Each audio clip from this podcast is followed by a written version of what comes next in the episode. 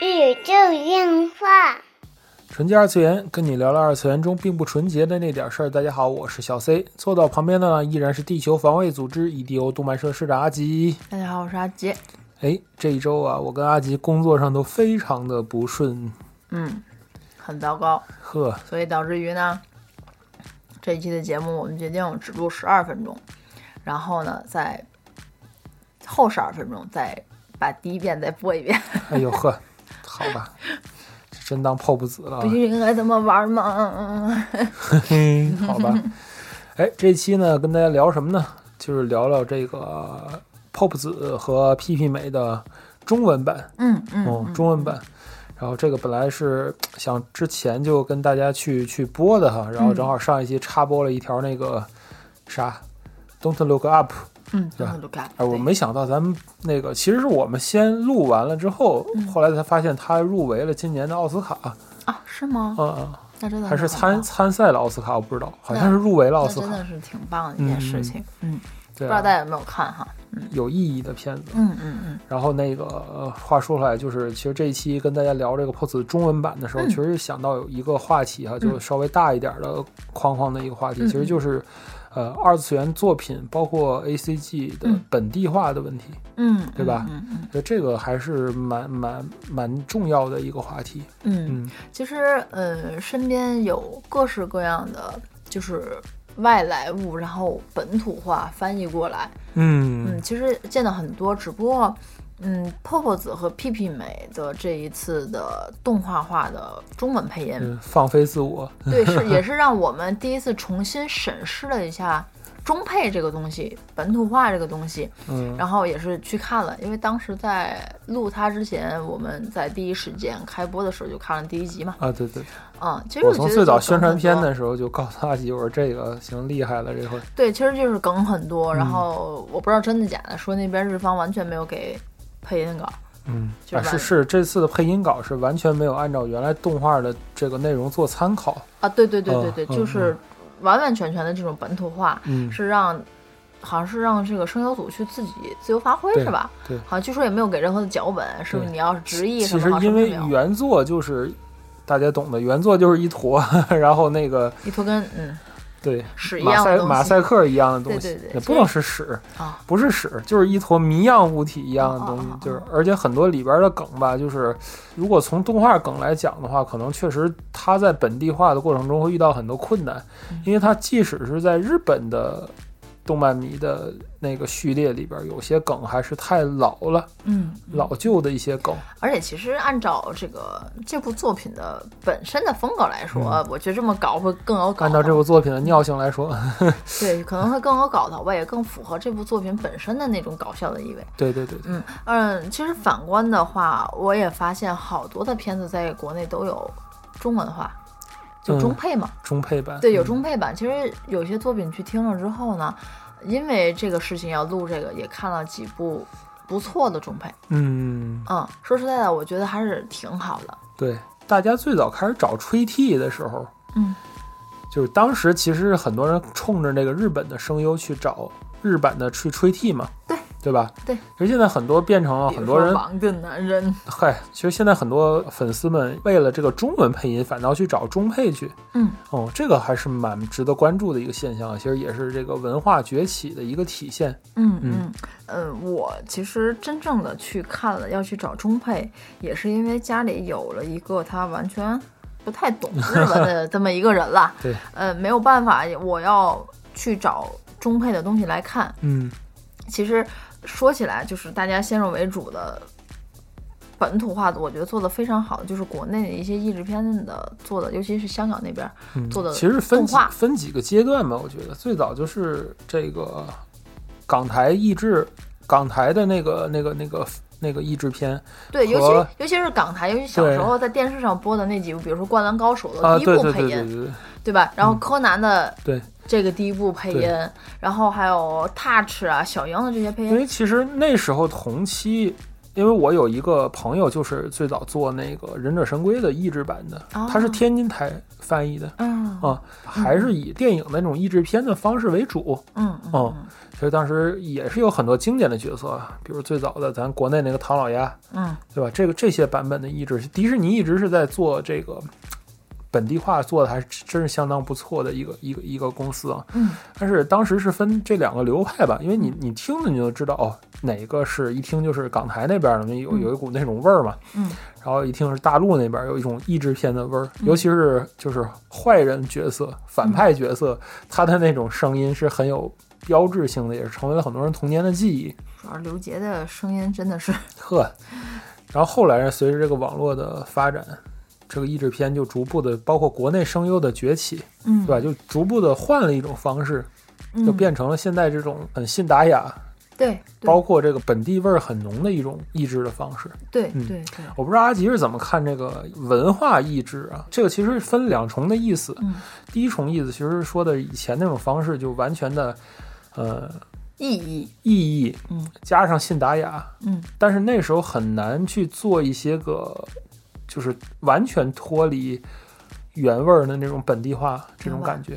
嗯，只不过是给大家把语言上翻译过来。对对对对，就是把把语言翻译过来，而且翻译的信达雅，但是不不会说转变它原来就是不会强把一个外语的成语嗯转变成为中国的成语嗯啊，它会翻译过来，但是但是你觉得哦，那还是一个外语。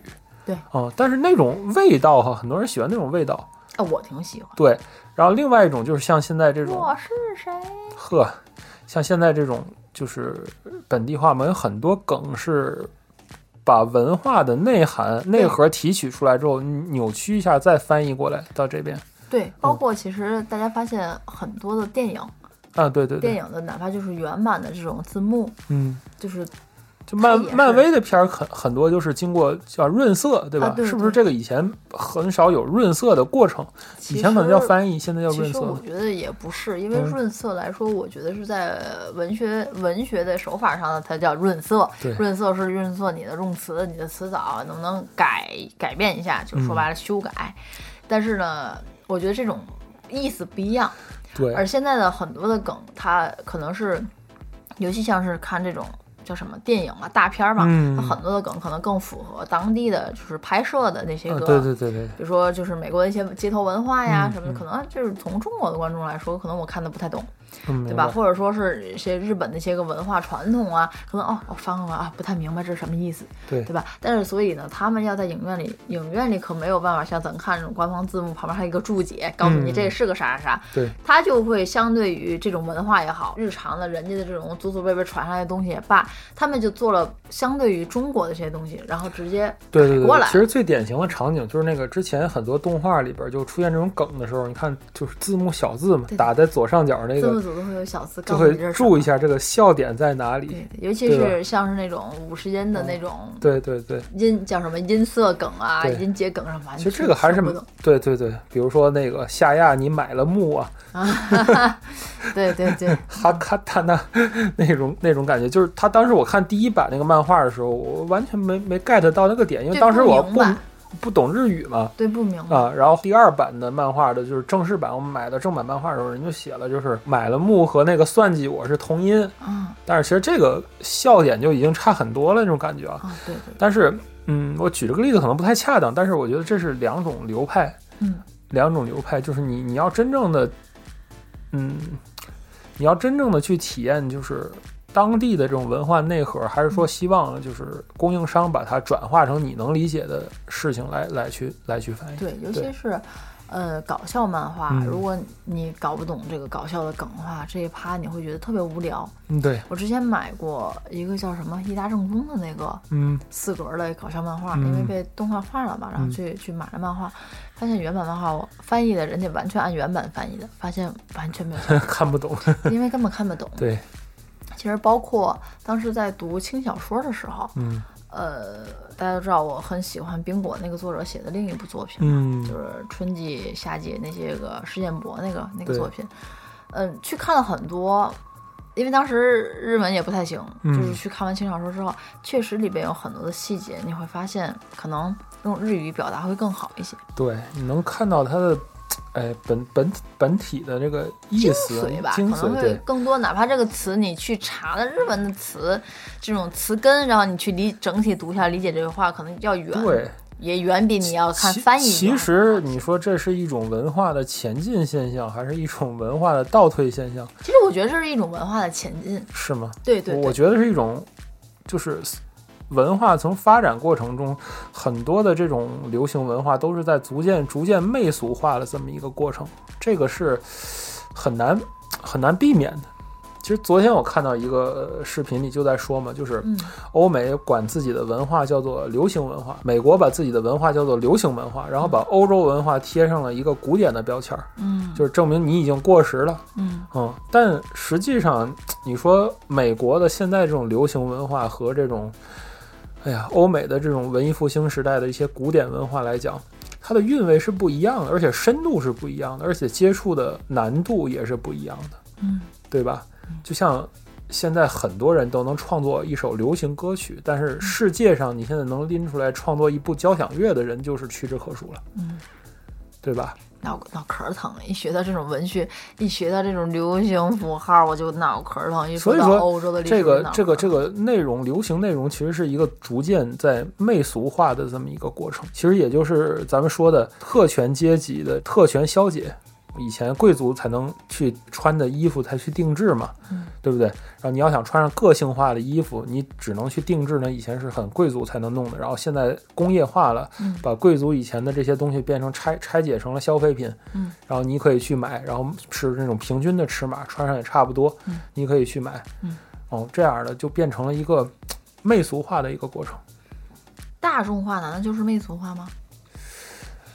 嗯因为因为因为我是学艺术的嘛，所以嗯。其实我对于所有的文化进程，所有的当下的流行的符号，比如说呃这一季某某一个品牌衣服全是牛仔的，嗯。或者是现在很比较流行，在某一个红色的 A P P 上比较流行这种嗯二十世纪叫什么二十世纪亚文化嗯。亚文化标签儿什么泡泡袜，其实我对于学艺术人来说，它就是一种表现的符号。哦。这个和我学西方美术史和近代史啊，其实都是都是差不多的。嗯这个东西，这个东西是没有局限性的，并且你在今年你也可以看到罗马鞋，因为大家知道，你可以去查一下这个东西的历史，其实是非常非常远的一个东西。明白它在当今如下，它在当今这个社会下，它还是可以成为一种流行的爆款。嗯这个我一直是觉得这种东西吧，没有时间的界限和概念。嗯虽然虽然我不知道这句话对不对啊，反正从我当时学美术的时候，我就一直认为，伟大的东西，它永远都是伟大的，嗯，对对，对吧？就是有些东西是永恒的呀。对嗯教堂的那些个穹顶，我可能觉得你再有现在的科技，你永远画不出那个味儿来，对，对吧？那种巴洛克式的建筑，那种那种彩色的玻璃，那种当下那个年代。大师们创作出来的东西，我觉得伟大的东西永远是伟大的，这是一个艺术生很单纯的想法。对，但是理想化的想法。但是你可以说其他东西它就不伟大吗？它就一定是媚俗化的东西吗？其实我觉得并不尽然。嗯，艺术的形式是一直在往前走的，对，而且吧，我本来学美术的，我的大学又是读的这种工艺美术学院，我是做平面设计和室内设计的。嗯整个我们这个系其实。对于我们来说，你现在所生活当中用到的所有的东西，嗯都是为人去服务的。对它所设计的初衷是展现人的一些个的便捷性，或者是展现一些个人类的美感。嗯，明白。对于我我看到的所有东西，可能你跟你们都不太一样。嗯你们可能会看哦，这是这是这个颜色，它是正方形。它是个柜子，但是对我来说，我可能会更多的看到它的工业结构上的一些结构，嗯，它这样是不是更人性化？它的尺寸大小是不是更符合现在的国内外的房屋居住的一些舒适度？对，这可能是一个美术生眼里的东西的不同。但是你说这个东西它不伟大，难道它就不好吗？它就是媚俗化的东西吗？我觉得不尽然。工业社会给大家带来的是一些个便捷，呃。整体的物价的便宜方便，让大家能更容易的取得这些东西。对，对吧？但其实这里边啊，咱们说回来，除了艺术设计之外啊，它其实有点楼歪歪的。这这期是本地化的问题啊，但是啊就说这个文化的这种媚俗，刚才我说了，就是，嗯呃，你去换换成当地人那种视角，嗯去感受当地的这种文化，和你要换成本地人的视角，嗯其实，呃，对于我个人来说，就是相对于，呃，我是在本地化的时候，肯定体验是更方便，嗯但其实这种方便是不是一种，哎呀，过于怎么说呢？把把把文化这种扁平化的这种这种这种行为，我不知道该怎么怎么明白，就是形容啊？你接触起来好像是更简单了，对对对，好你好像去门槛化嘛。啊，对，好像好像用这个东西。就是简单的一概的，我就理解了。对但这种理解是我真的理解了吗？也啊，对对对对对而，且这种理解真的是原作者想要向我表达的就像这次的 Pop 子的，就是中文版是一样的，因为它已经完全跟原版没有任何关系。原版动画啊，对我是觉得这是一个很极端的案子啊，但是啊，我其实觉得并不极端。嗯其实我我倒是，你接着说，我不打断，不好意思，你接着说。我我就是唯一比他还厉害的，就是那种用那个名作剧场的那个动画随便配天津话那个哥们儿，就是嗯已经完全图文无关了。那个他只是借用那帮人的口型去重新配音儿，这个这个咱且不算。嗯嗯，就是 Pop 子他还要针对于动画里的那种内容，他去做一些本地化，他把一些一些的梗嗯，比如说中国的南北差异，他做了一集嘛，就是专门把把把原来的那个动画里的这些梗都破掉，嗯就完全用另外一种方式去演。